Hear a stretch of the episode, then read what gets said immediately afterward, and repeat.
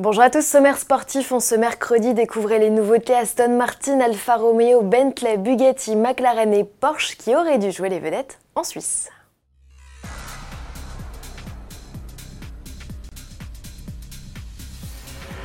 Le Salon de Genève a toujours été réputé pour sa richesse en modèles sportifs de luxe. La 89e édition n'aurait pas échappé à la règle si elle n'avait pas été annulée. Qu'à cela tienne, entre ce 3 et ce 4 mars, toutes les marques y sont allées de leur révélation. Et on ouvre le bal avec la surprise du jour, l'Aston Martin V12 Speedster. Elle n'a ni toit ni pare-brise, sa ligne fuselée rappelle celle des avions de chasse. Dans le cockpit où de nombreux parallèles sont faits avec le monde de l'aviation, les deux occupants sont séparés par un ponton central. Carbone, cuir, alcantara et aluminium se côtoient dans un espace minimaliste. Sous le capot, on retrouve le V12 5 litres de biturbo maison. Les 700 chevaux sont envoyés au roue arrière via une boîte auto à 8 rapports. Elle réclame 3 secondes 5 pour atteindre les 100 km/h. Les 88 exemplaires annoncés sont affichés à moins d'un million d'euros l'unité. Elle est donc financièrement plus attractive que ses rivales les Ferrari Monza SP et McLaren Elva. Et si Ferrari n'avait rien à présenter à Genève, ce n'était pas le cas de McLaren qui venait accompagné de sa 765 LT. Dérivée de la 720S, cette déclinaison dite longue taille a gagné près de 6 cm en longueur. Sa garde au sol a été abaissée et ses voies élargies. Le bolide a également été allégé jusqu'à 80 kg de moins à vide grâce à l'emploi massif de pièces en carbone, de vitrages plus fins en polycarbonate ou encore de jantes forgées. La 765 LT fait aussi l'impasse sur l'autoradio et la clim. Le V8 4 litres biturbo reste lui installé en position centrale arrière, il développe 765 chevaux et le couple culmine désormais à 800 Nm. Le 0 à 100 km/h est exécuté en 2 secondes 8. Limitée à 765 exemplaires, elle sera lancée en septembre à pas moins de 300 000 euros. Encore un modèle inédit, il est signé Bentley. Voici la Bacalar du nom d'une ville mexicaine.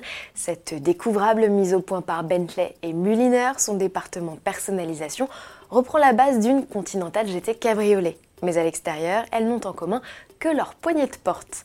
Les lignes sont ici inspirées par le concept EXP100 GT. Cette stricte de place, la banquette arrière est devenue une zone de chargement, reçoit le traditionnel W12 6 litres biturbo.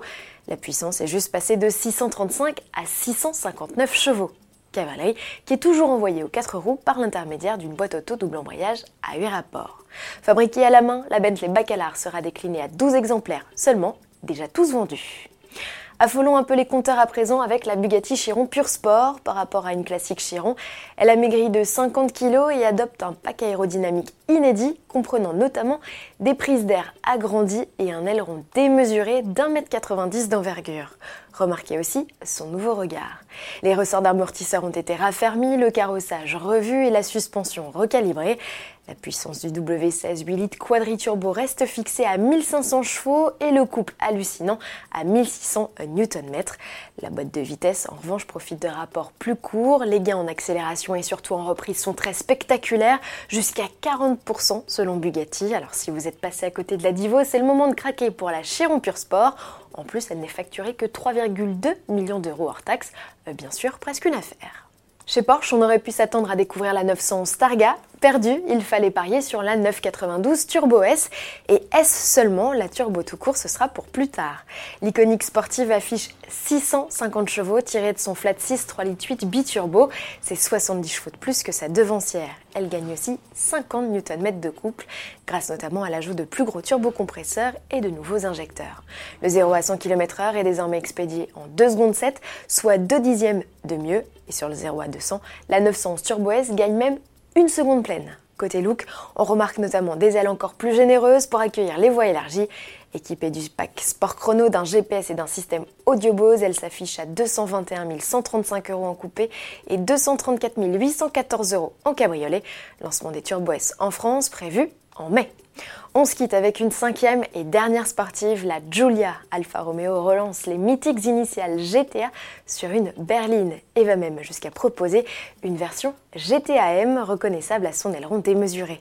Cette pistarde homologuée route va même plus loin dans sa transformation en se passant de banquette arrière et en s'offrant un arceau-cage et des harnais. Que votre choix se porte sur la Giulia GTA civilisée ou non, sous le capot, la mécanique est la même. Il s'agit du traditionnel V6 2 litres 9 biturbo dont la puissance a été poussée à 540 chevaux. Un gain de 30 chevaux comparé à la Giulia Quadrifoglio qui s'accompagne d'une perte de poids conséquente jusqu'à 100 kg de moins sur la balance. La GTAM affiche un poids vide de 1 tonne 5. Côté chrono, elle est 3 dixièmes plus rapide avec un 0 à 100 expédié en 3 secondes 6. 500 exemplaires des Giulia GTA et GTAM sont prévus on attend désormais les prix.